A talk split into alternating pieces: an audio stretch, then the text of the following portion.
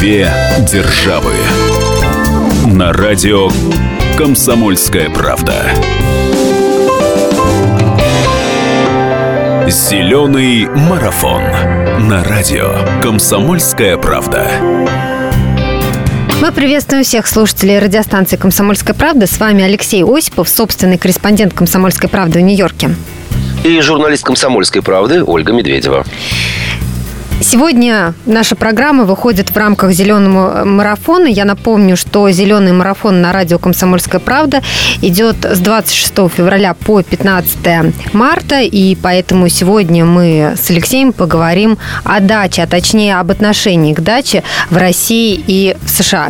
Леш, ну, даже тебе рассказывать не нужно о том, что э, дача в России – это не просто место отдыха, это, естественно, огород, на котором надо посадить картошечку, морковь, морковочку, посадить там лук, я не знаю, вырастить смородину в конце концов. То есть это а, не просто туда люди приезжают отдыхать, а они действительно выращивают какие-то овощи или э, ягоды, да, которые потом, из которых потом делают заготовки, ну или употребляют в свежем виде. В Америке вообще существует такое понятие, как дача, и что она из себя представляет? Ну, это понятие многоплановое. И, кстати, несмотря на то, что по состоянию на сегодняшний день в словаре современного английского языка, точнее его американской версии, не существует слова «дача», для большинства, по крайней мере, моих американских знакомых, этот термин знаком совершенно без перевода. «Дача», она и на американском английском будет звучать как «дача». Но все зависит, разумеется, от места проживания человека и его финансовых возможностей возможностей. Собственно, дач у американцев, как правило, нет. Бывают загородные дома, бывают загородные поместья. А вот если говорить об американской глубинке, то есть там, э, где люди проживают в собственных домах, то, э, как правило, ситуация тождественна с э, российской. Нет никакой необходимости в дополнительном загородном доме. Ты и так живешь на солидном в плане размеров земельном участке. И в зависимости от твоих настроений, твоих хобби, и, разумеется, потребности семьи можешь разбивать на своем приусадебном участке настоящие райские кучи, кущи, э, точнее, э, теплицы, э, сады, огороды и все, что тебе угодно. Но, повторюсь, возвращаюсь к началу своего вступления в, этом зеленом марафон, в этот зеленый марафон, в прямом понимании, в российском понимании, дач у американцев практически нет. Да, потому что для нас дача – это домик, где можно остановиться, если ты приехал, например, на выходные, да, и остался переночевать. Вечером полил грядочки, с утра собрал клубнику, а потом э, в воскресенье вечером уезжаешь и в понедельник выходишь на работу. Это вот то, что касается городских жителей. А если это сельские жители, да, ты прав, это участки, и я даже не знаю, не представляю себе сельского жителя, у которого бы не было участка, что для выращивания вот э, каких-то овощей, ну, самых элементарных регионах дачи у американцев, точнее загородные дома у американцев горожан, особенно у э, небедных жителей э, городских мегаполисов, э, безусловно, существуют. Как правило, это 2-3 часа езды от города, э, какая-то парковая или заповедная лесная местность, э, горы и пригорки, все то, что может доставить удовольствие. И вот, кстати, э, существуют, ну, если не некоторые специализации, то, по крайней мере, э, своеобразные клубы по интересам. Э, многие люди специально выбирают э, те места, которые э, могли бы обеспечить еще и удовлетворение их потребностей в плане хобби. Ну, если говорить, например, о Большом Нью-Йорке, то часть людей приобретают загородные дома, причем сразу хотелось бы отметить, что речь не идет о каких-то поместьях, в которые можно приезжать круглый год. Это вполне возможно. Это щитовые домики. домики. Да, щитовые домики, в которые зимой не пробраться.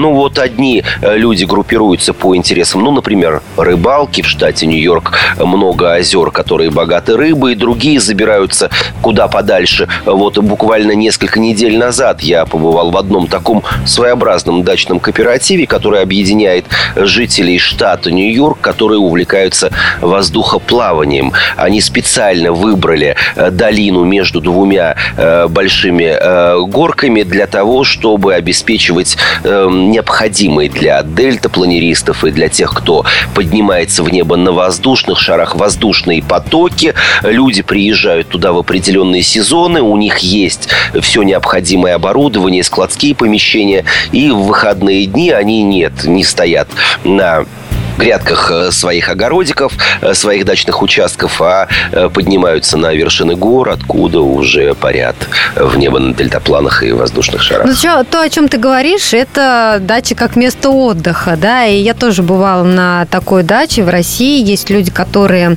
держат свои участки только для того, чтобы приезжать туда и отдыхать. И вот одна дама, например, у которой я была, держит такой вот участок, это тоже загородный дом, дом, баня, а, посажена газонная трава, качели, угу. гамак, ну, то есть вот а, все, что нужно там для отдыха. Огромные Пассивного клумбы, бассейн, отдыха, да. огромные клумбы с цветами, то есть, ну, чтобы все это радовало глаз и можно было отдохнуть от а, городской суеты.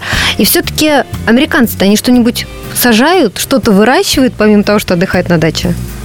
Да, конечно, выращивают, и все зависит от региона и потребностей э, конкретной семьи. Чаще всего это зелень. Картошку, могу уверить тебя, точно никто не сажает, либо, что называется, для удовольствия. Но вот все-таки дачи в прямом э, понимании этого слова в Америке появились в последние 20-25 лет. Разумеется, они были э, привезены, я имею в виду это понятие было импортировано в Соединенные Штаты Америки с последней волной иммиграции из э, стран бывшего Советского Союза, наши соотечественники, подкопив селенок и деньжат, э, после того, как обустроились в Америке, я сейчас говорю опять за большой Нью-Йорк, э, в соседних штатах, это связано и с, кстати, налоговыми льготами, и с дешевизной земли, и вообще содержанием подобного рода строений, но купили, а то и настроили самые настоящие дачи. Мы сейчас прервемся на несколько несколько минут. Впереди у нас реклама, выпуск новостей. Буквально через 4 минуты мы вернемся в эту студию и поговорим о том, а, где русские и американцы предпочитают покупать экологически чистые продукты. Две державы. Специальный проект «Радио Комсомольская правда». Что будет? Сегодня мы говорим о том, что будет завтра. Ведущие эксперты и политики делают свои прогнозы. В эфире Владимир Сунгоркин и Александр Яковлев. Программу «Что будет?» слушайте каждую среду в 19.05 по московскому времени. Две державы на радио «Комсомольская правда». Зеленый марафон на радио «Комсомольская правда». С вами Алексей Осипов, Ольга Медведева. И говорим мы сегодня в рамках зеленого марафона, который проходит на радио «Комсомольская правда», о том, как относятся к даче в России и в США. Леш, многие видели э, фильмах, наверное, или те, кто ездили в Америку, рассказывают, что когда самолет идет на посадку, то Нью-Йорк э, представляет собой одно- или двухэтажные дома. То есть высотки – это все-таки больше Манхэттен, а остальное Нью-Йорк – вот такие небольшие дома. Наверняка у людей есть участки э, в городской черте. И можно ли на этом участке разбивать огород? Вот расскажи нам.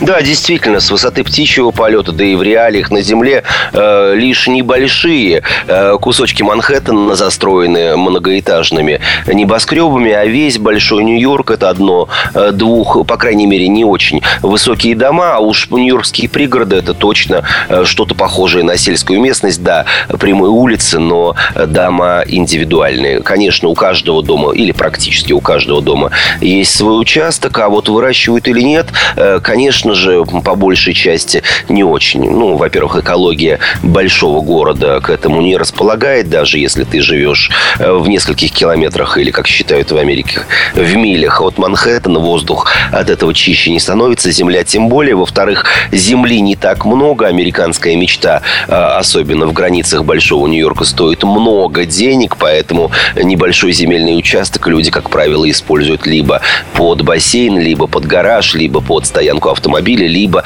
под отдельно стоящий сборный домик, который, ну, в России, скорее бы всего, назвали сарайчиком или чуланчиком. Там хранят э, всевозможные запасы, э, я не знаю, шины для автомобилей и так далее, и так далее, и так далее. Но есть, есть энтузиасты, которые, и опять же, среди них немало русскоязычных, не раз и не два, бывая и на знаменитом Брайтон-Бич, и э, в тех районах Квинса, где в компактно проживают выходцы из стран бывшего Советского Союза, на задних двориках я видел небольшие грядки. Опять же, речь идет не о промышленных количествах, а, скажем так, грядочки петрушки или укропа для того, чтобы самые свежие, самые вкусные, самые зеленые э, не покупать в ближайшем супермаркете или лавке, а просто выйти из дома, срезать или э, сорвать, если речь идет об огурчиках и помидорчиках, и сразу подать на стол. Земля в Америке, ну или в Нью-Йорке, по крайней мере, дорогая, поэтому, увы, не всем и не всегда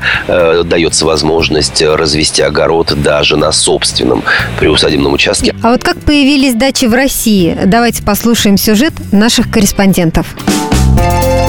Наша справка кругу историков считается, что дачи в России придумал Петр I. Конечно, и до него русские цари порой жаловали дворянам-любимцам хорошие поместья. Но это не было массовым явлением. Петр, как известно, стремился искоренить старые порядки и подозревал, что его приближенные тайком им следуют. Чиновники получили от царя земли в двух шагах от городской черты, а Петр – возможность приглядывать за министрами по пути в Петергоф. Настоящий дачный бум начался в конце 19 века с появлением разночинцев. Дача стала обязательным элементом жизни чиновника средней руки. Быт не предполагал никакого ухода за скотиной или изнурительной пахоты, только упоительные вечера на веранде с пряниками и самоваром. Идиллию слегка нарушала необходимость таскать ведра с водой и освещать дом керосинками, потому что водопровода и электричества дачным домикам не полагалось. Традиция прервалась, когда идиллию дачных вечеров смел ветер революции.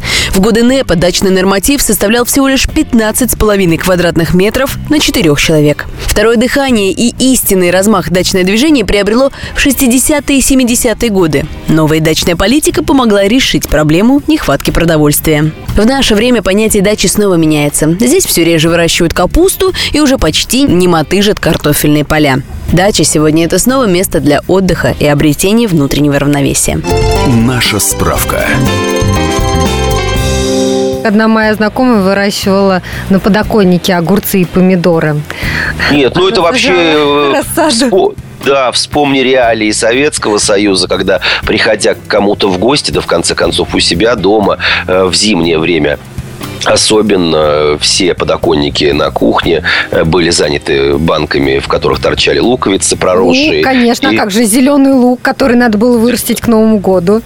Ну, опять же, возвращаясь к разговору о запасах, о... мы вступили а, в 21 век, когда да. глобализация рынка и новые технологии э, позволяют иметь и зеленый лук, и укроп, и клубнику э, круглый год, 24 часа в сутки. И, э, опять же, одна из моих американских, кстати, знакомых, которых на старости лет решила заняться вот подобного рода эм, приусадебным хозяйством на небольшом э, клочке земли, который расположен вот просто рядом с ее э, городским домом, она стала выращивать салат.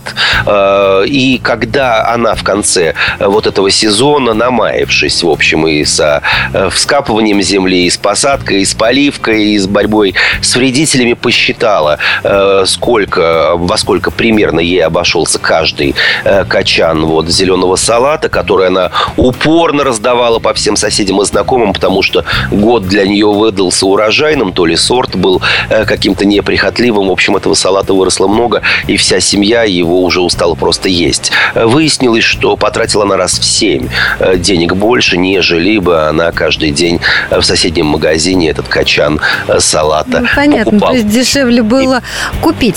Мы с тобой обещали в этой части программы как раз и поговорить о том, где покупают э, россияне и американцы экологически чистые продукты. Вот если их не выращивать самому, а когда ты сам выращиваешь, естественно, ты знаешь, как это росло и чем ты поливал, и использовал ли удобрения и так далее. Ну, то есть ты уверен в том, что вот эти помидоры ты точно со своей грядки можешь есть. Но не у всех есть такая возможность. И вот, например, э, в России сейчас популярностью пользуются так называемые фермерские продукты, да, то есть это вот когда люди совершенно точно знают, что их вырастили а, фермеры, что а, можно быть уверенным, что это чистые продукты. Или, например, есть магазины так называемых натуральных продуктов, которые позиционируют, что у них тоже вот экологически чистые овощи, фрукты. А, а расскажи, а в, в Америке, может быть, тоже есть какие-то специализированные сети или фермерские рынки?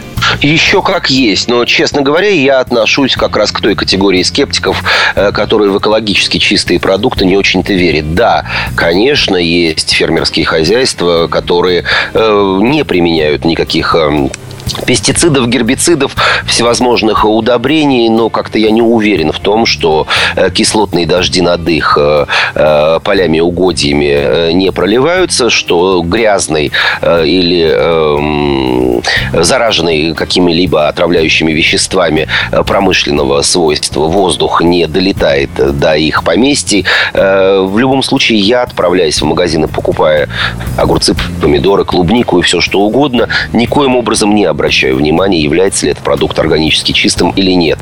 И причина не только в моем скептицизме, а еще и в цене. Э, в Америке огромное количество торговых сетей, которые занимаются поставкой, точнее продажей исключительно, как они заявляют, органически чистых продуктов. Причем речь идет не только об ягодах, овощах и фруктах, а еще и о мясе, э, о масле, о э, яйцах, все то, что имеет mm-hmm. еще и происхождение животное. Но стоит это все не э, в один, не в два, а в несколько раз дороже. Но что делать? Покупатель э, этого требует. И вот, например, ближайший к моему дому супермаркет, э, которым можно найти все, что угодно, с небольшой секцией по продаже органических овощей, сейчас дошел до того, что выстроил, точнее, надстроил целый этаж над своим помещением торговым, который отдал целиком Э, под органические продукты. Там теперь можно найти и овощи, и фрукты, и рыбу, и мясо. Я, э, честно говоря, поднявшись буквально всего лишь единственный раз, посчитал, во сколько мне это экологическое удовольствие обойдется, и решил больше туда никогда не подниматься. А вот фермерские рынки есть, и э, они существуют в разных районах Нью-Йорка. Чаще всего они просто мобильные, то есть фермеры приезжают в определенный день и в определенные часы, Э, предлагают свою продукцию. Опять же, это овощи и фрукты, рыба, мясо, а порой еще и выпечка. И столь ценимый, кстати, э, в Америке кленовый сироп, который подают практически э, ко всем десертам. Цветы, кстати, тоже относятся к этой категории, пользуются. Пользуются этой популярностью. Люди берут, разбирают. И несколько дней назад в Нью-Йорке шел дождь. Дождь проливной, но фермерский рынок, когда я проходил мимо него, расположенный напротив знаменитой Метрополитен оперы работал, люди стояли даже в очередях и что-то набирали в свои сумки и пакеты. Мы сейчас прервемся на несколько минут, впереди у нас реклама, выпуск новостей, а потом поговорим о том, как же объяснить городским детям, а, как им показывать, вот так растет картошка, а вот так растет морковь. Две державы. Спорт после ужина на радио «Комсомольская правда». Меня зовут Евгений Зичковский. И на выходных я занимаюсь спортом. Ну как занимаюсь? Слежу за спортивными событиями. Так что для меня понедельник – день тяжелый вдвойне. Но я все равно расскажу вам о главных новостях из мира спорта. Ведь в нашем деле только так. Превозмогая усталость. Программу «Спорт после ужина» с Евгением Дичковским слушайте каждый понедельник в 22.05 по московскому времени. Две державы на радио «Комсомольская правда». Зеленый марафон на радио «Комсомольская правда». С вами Алексей Осипов Ольга Медведева. В рамках «Зеленого марафона» на радио «Комсомольская правда» мы говорим сегодня о том, как относятся к даче в России и в США. И в этой части нашей программы мы обещали поговорить о том, как же объяснить городским детям, как растет а, картошка, морковь, лук, вишня, как им объяснить, что пшеницу собирают для того, чтобы сделать хлеб, на самом деле хлеб на деревьях не растет и так далее. Вот, Леш, в Америке э, это проблема объяснить э, детям, как растут овощи. Они вообще вот в Нью-Йорке, они имеют об этом представление или нет? Потому что мне кажется, что э, вот что касается России, в Москве, ну вот во всяком случае дети моих друзей, у них такое э, слабое представление о том, как и что растет, но разве что если есть загородный домик, о, о чем мы говорили в начале программы, или есть родственники в деревне, к которым они ездят и точно знают, как выглядят а, грядки, как э, выглядят гуси, в конце концов, коровы, которые дают, которые дают молоко и так далее. А вот нью-йоркские дети, а у них какие есть наглядные примеры в этом плане? Вот уж не знаю, какие наглядные примеры у них есть, но э, недавно моя э, русскоязычная, но американская знакомая позвонила мне в полной панике. Дело в том, что ее семилетняя дочка нарисовала к 8 марта для мамы э, рисунок в качестве подарка, и вот на э, дереве э, были изображены какие-то непонятные продолговатые оранжево-красные фрукты. И когда счастливая мамочка поинтересовалась, а что же дочка растет на этом дереве, она с удивлением удивлением узнала, повторюсь, ребенку уже целых 7 лет, что это морковка. Э, вот так вот городской ребенок был полностью уверен, что морковь это фрукт и каким-то неведомым образом произрастает на деревьях. А Морковное а дерево такое. Морковное дерево. А у нас в России с малых лет знают это хотя бы уже по загадкам. Как там, Оля, было? Красная девица в земле сидит, томится, коса наружу. Ну, в общем, кое-как разбирались. Нет, это действительно ну, да, а что одежек все без застежек, опять же. Ну, да, но тут нет никакого указания на то, где э, этот, этот овощ или фрукт произрастает. Ну, хотя бы э, как он выглядит хотя бы как он выглядит. Но вот сейчас э, стали об этом э, задумываться все серьезнее и серьезнее. И в Нью-Йорке образовалась инициативная группа людей, которая выкупила на Манхэттене, а на Манхэттене каждый клочок земли стоит э, солидных, если не сказать баснословных денег, выкупила участок земли, который превратила ну, в гигантский, не скажешь, но в большой по городским понятиям огород под открытым небом. И, конечно же, речь не идет о об извлечении прибыли, выращивать э, за такие деньги, вернее, на земле за такие деньги овощи совершенно бесприбыльно, но э, это было сделано исключительно для того, чтобы ну, открыть своеобразный не ботанический, а дачный или огородный сад под открытым небом, куда приводить детей из нью-йоркских школ и детских садиков, да и просто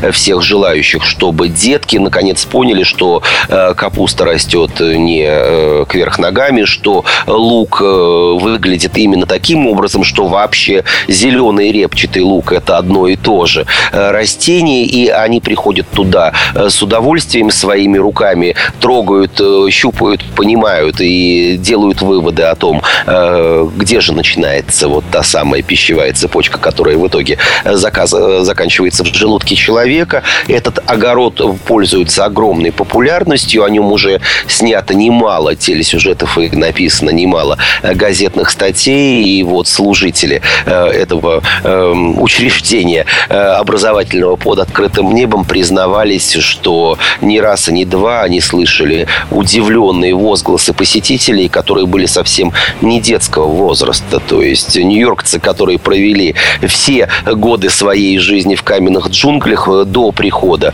в этот парк, на этот огород, даже не представляли себе, что баклажан, кабачок, тыква или что-нибудь в этом роде, растут именно так, а не каким-то другим придуманным или вбитым в голову из не совсем правильных источников или просто детской фантазии образов. Московских школьников, вот насколько я знаю по рассказам моих друзей, у которых есть дети, возят в теплицы. И в теплицах показывают тоже, как э, выращивают, например, те же огурцы или помидоры. А если брать не Москву, а другие города России, я знаю, что во многих школах есть приусадебные участки такие, где выращивают. даже, знаешь, эм, я помню свою школу, и у нас э, росла свекла, у нас росла картошка, и все это мы выращивали, даже потом выкапывали и отдавали на кухню в нашу столовую. Совершенно верно. И в моей школьной карьере так случилось, что в моей жизни было несколько школ в разных регионах России. И вот в одной из них э, был большой и фруктовый сад, и огород, и все, что мы собирали своими руками предварительно, разумеется, высаживая в землю и ухаживая в течение э, всей трудовой четверти. Так, называлось, так назывались летние каникулы в мои времена. Сдавали э, на кухню, где потом ежедневно э, обедали или просто покупали, если мне не изменяет память, за целых 5 копеек жареные пирожки с чем-нибудь. Что сегодня дача для россиян? Мы спросили об этом людей на улице. Давайте послушаем, что они нам рассказали. Уличный опрос. Не ради выращивания. Чтобы, чтобы дети отдохнули в каникулы на свежем воздухе. И отдыхать и выращиваем. Перец, огурцы, Помидоры нет, это сложно. Ну, не сложно, а муторно. Перец, да. А огурцы, да. А можно сказать, что вы совмещаете и отдых, и как бы выращивание каких-то вот... Ну, цели нет выращивать на какую-то заготовку. Просто так, это ради удовольствия. У меня у свекрови дача. А что выращиваете там? Э, Все. И картошку, и огурцы, луховицы, сами знаете.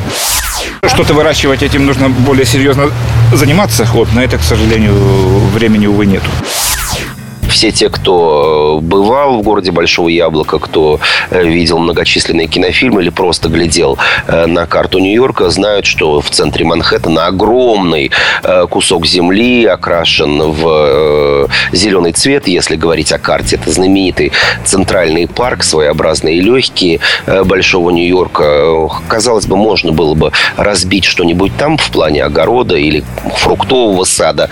Но отцы-основатели города разумно, в общем, решили, что на территории Центрального парка будет все, что угодно, но вот в, э, деревьев фруктовых там сажать не будут. Э, понятно, почему? Для того, чтобы не провоцировать ни детей, ни туристов, ни, добро... не недобропорядочных взрослых на то, чтобы лезть на дерево, срывать яблоки или груши. И вот в свое время, э, когда э, Казахстан, который является, как известно, родиной самых вкусных вкусных яблок в мире, подарил городу Нью-Йорку несколько саженцев. Э, э, было принято решение, что в самом Центральном парке их не высадят, но там нашли э, решение промежуточное и, на мой взгляд, очень элегантное. На территории Центрального парка есть буквально несколько зданий, которые являются либо музеями, либо научно-исследовательскими институтами. Так вот, на крыше одного из зданий есть зимний сад, то есть э, на плоской крыше э, стоят ящики со всевозможными растениями, и вот э, казахскую яблоню посадили именно там, и говорят, что она в этом году принесла первые плоды. Речь идет о травяном покрытии, и дело это, кстати, совсем не дешевое, потому что не можешь ты на крышу небоскреба доставить несколько тонн земли, разровнять ее правильно и определенным слоем высадить траву, потом за ней ухаживать.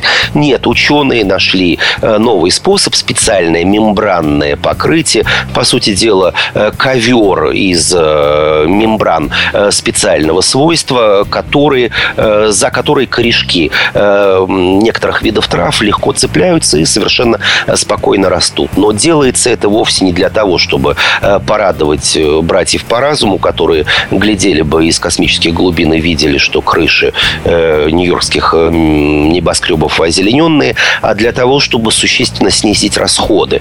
Дело в том, что в большинстве современных небоскребов воздухозаборы для кондиционирования, для систем кондиционирования находятся как раз на крышах. На крышах печет солнышко, там всегда температура на несколько градусов выше, чем есть по округе. Это связано с физическими и иными э, свойствами э, покрытий э, крыш. Так вот, засасывая более горячий воздух, система кондиционирования тратит огромные деньги на то, чтобы довести воздух до нужной температуры. И вот такое травяное покрытие по оценкам, не просто по оценкам, а все уже эта идея, воплощенная в жизнь, существенно снижает температуру воздуха на крыше, что позволяет зданию или компании, которые его эксплуатируют, существенно снизить расходы на вот системы кондиционирования.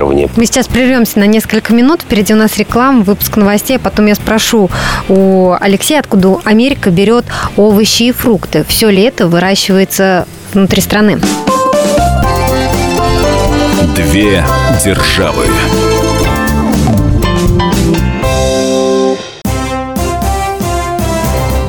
Здравствуйте, я Давид Шнейдеров. По субботам я рассказываю о кино, о его проблемах, о малоизвестных, но не малозначительных фактах. А главное — о том, что из общего кинопотока обязательно стоит посмотреть. Помогают мне в этом актеры, режиссеры, продюсеры, в общем, люди, которые в курсе событий. Погружайтесь со мной в самое массовое из искусств — программу «Синемания» — Слушайте каждую субботу с 13 часов по московскому времени на радио «Комсомольская правда».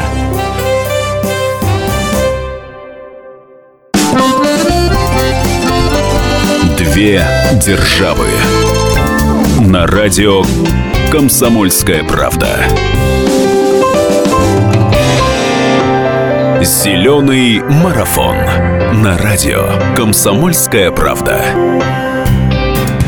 С вами Алексей Осипов, Ольга Медведева. И в рамках зеленого марафона на радио «Комсомольская правда» мы говорим сегодня о том, как относятся к даче в России и в США. Леш, я обещала в этой части программы спросить тебя, откуда Америка берет овощи и фрукты. Все ли это выращивается внутри страны? Ну, если говорить об экзотических э, овощах и фруктах, то, э, конечно же, львиная доля приходится на экспорт страны, на импорт э, страны Латинской Америки поставляют. А вот все, что касается повседневного набора, то лидером или своеобразным монополистом, фирменная вообще картошка в Америке, это картошка, безусловно, из штата Айдаха. Тамошние фермеры, а возможно и тамошние природные условия способствуют тому, чтобы самые крупные крупный, кстати, с голову новорожденного ребенка, э, совершенно спокойный или совершенно привычный для американцев э, формат или размер э, средней картофелины. Что же касается Это персиков... почти как наша картошка из Поволжья. Она ведь тоже да. нравится. Да. Что же касается, вот, казалось бы, тропических или субтропических персиков, то каково было мое удивление, что основным поставщиком этого фрукта на американский рынок является соседний с Нью-Йорком, буквально через речку Гудзон, штат Нью-Джерси. Вот этот штат э, не самый большой в Соединенных Штатах и вообще расположенным далеко не в тропиках, называют еще и штатом фруктовых садов. Там выращивают много яблонь, груш и вот, э, как я уже говорил, персиков более половины э, американского э, объема выращиваемых на, в новом свете персиков приходится именно на штат Нью-Джерси. Ну, а главный, пожалуй, или самый многообразный или разнообразный поставщик зеленой и разноцветной продукции на столы американцев, это, конечно же, Калифорния. Тамошние условия, близкие к субтропическим, постоянное тепло в течение всего года позволяет фермерам и агрокомплексам снимать по несколько урожаев за календарный год, поэтому нередко на большинстве упаковок или коробок с овощами и фруктами можно увидеть э, надпись э, «Сделано», а точнее «Произведено» нет, не произведено, а выращено в Калифорнии. Ты знаешь, я недавно видела сюжет, э, не помню на каком из каналов, показывали о том, как для туристов устраивают такие э, экскурсии, в рамках которых они собирают урожай. Ну, например, ты заплатил денежку, тебе показали, что вот здесь на грядках растет клубника.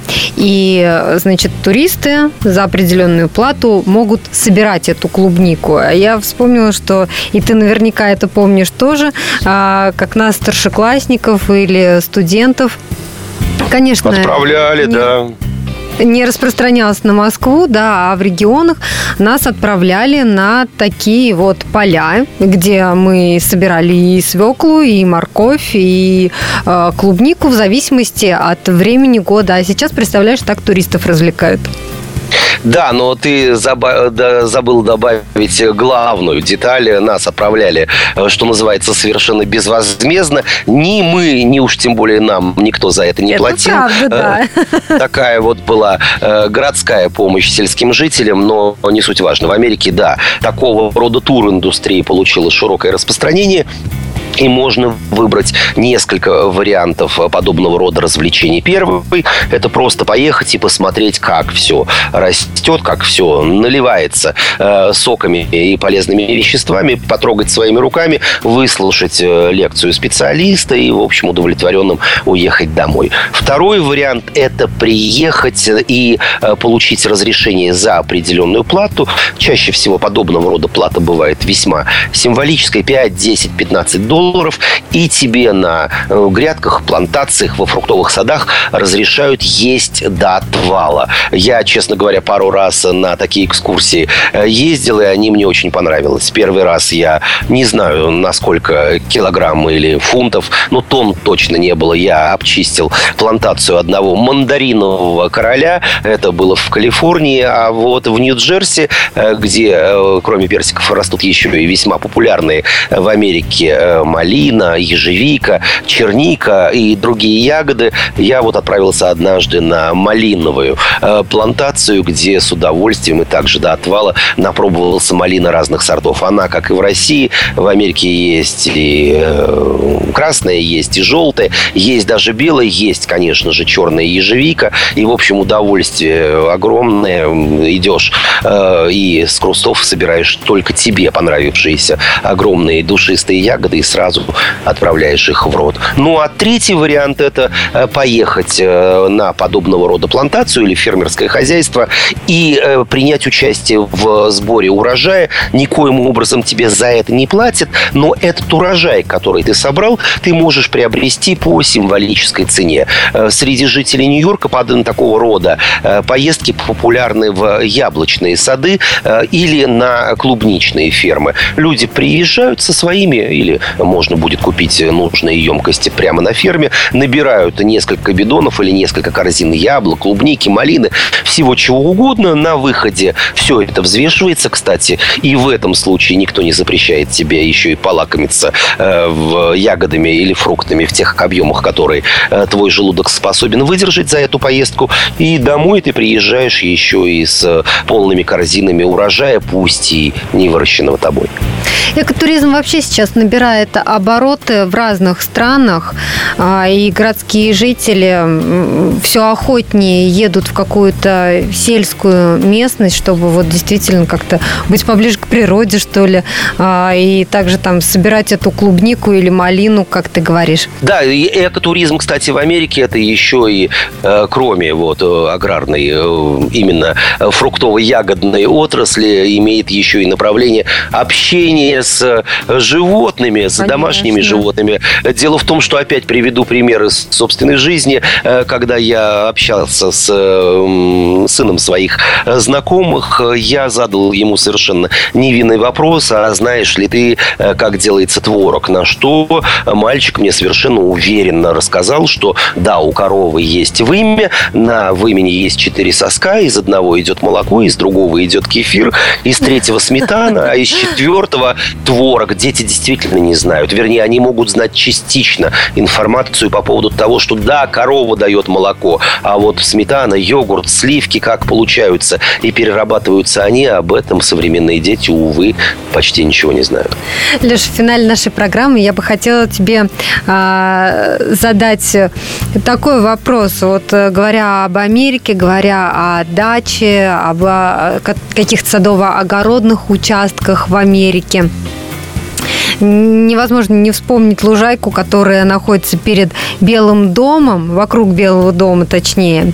Это большая площадь. А, скажем, неужели там хотя бы яблоню никакую, никакую не пытались посадить? Ну, я скажу тебе больше, там пытались посадить, и, э, по крайней мере, прямо сейчас выращивают и кабачки, и перец, и помидоры, и укропы. Э, инициатором этого явилась первая леди США Мишель Обама. То Она есть разбила рад... прямо такой огород? Да, и неоднократно велись репортажи с этого э, огородика. Более того, иностранных журналистов, вот в том числе и меня, однажды пригласили э, на встречу с Мишель Обамой, которая прошла именно э, вот на лужайке перед Белым домом, точнее в огородике. И первая леди увлеченно рассказывала о том, как она копается на своем вот таком приусадебном или прибелодомовском приусадебном участке, но ее инициатива связана с здоровым питанием. В Америке тучность э, среди ожирения, среди подростков э, достигает уже рекордных объемов. Дети питаются неправильно. И вот здоровая пища в плане большего количества овощей и фруктов э, на столах не только детей, но и взрослых. Это одна из тех областей общественной жизни, э, которым э, Мишель Обама отдала вот уже 8 лет э, своего мужа в овальном кабинете Белого дома, но она была не пионеркой в этой сфере. Дело в том, что в годы войны, Второй мировой войны, тогдашняя первая леди Элизабет Рузвельт призвала всех американцев разбивать приусадебные участки рядом со своим, то есть выращивать овощи и фрукты. Это было сделано с целью того, чтобы э, рацион разнообразить. Америка тоже тогда жила не очень э, просто в годы Второй мировой войны. Плюс э, тогда она ратовала за то, чтобы мужчины, которые были заняты на заводах и фабриках, в общем, меньше уделяли времени домашнему хозяйству, а вот домохозяйки как раз занимались бы огородиками с целью того, чтобы еще и экономить деньги. Такая вот жизнь, вот такие вот дачи, в том числе и в американском Московском Белом доме. Здесь я должна сказать, пойду полью укроп на подоконнике. Я напомню, что «Зеленый марафон» на радио «Комсомольская правда» продолжается. С вами были Алексей Осипов, Ольга Медведева. Услышимся через неделю. Две державы. Уинстон Черчилль как-то сказал, «История меня простит, ведь я сам пишу ее». И действительно, историю пишут одни победители – Другие ее фальсифицируют. Я, Николай Сванидзе, представляю взвешенный взгляд на российскую историю. Жизнь страны глазами ее жителей. Дневники, воспоминания, заметки в газетах. Документальный сериал «Исторические хроники» с Николаем Сванидзе. Слушайте каждую среду в 22.05 на радио «Комсомольская правда».